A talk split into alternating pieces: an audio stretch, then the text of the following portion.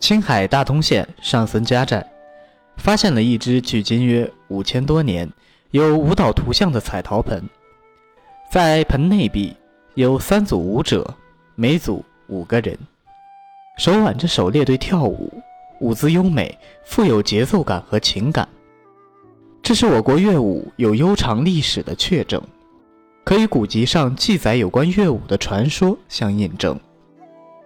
乐舞多与氏族部落的农耕狩猎、图腾崇拜、祭祀典礼等社会生活有关。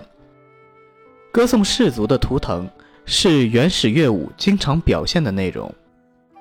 传说黄帝部落以云为图腾，有云门的乐舞；萧时期以太阳为图腾，有咸池的乐舞；舜的乐舞为萧韶，又称为大韶、韶。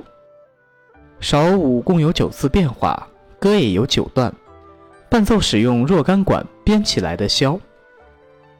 乐舞进入高潮时，有扮演的凤凰出现，说明当时是以鸟为图腾。韶展现了在祭祀典礼中原始乐舞千姿百态的场景。孔子在齐国听到并学习过韶乐，极为欣赏，以至于三月不知肉味。并提出了我国古代最早的评价完美艺术的准则：尽美、尽善。从夏代开始，我国进入专制奴隶制社会，以王权统领四方的政治形态，在社会文化活动中占显要位置的乐舞得到了体现，有了质的变化，从氏族社会时的颂天颂神转为歌颂统治者。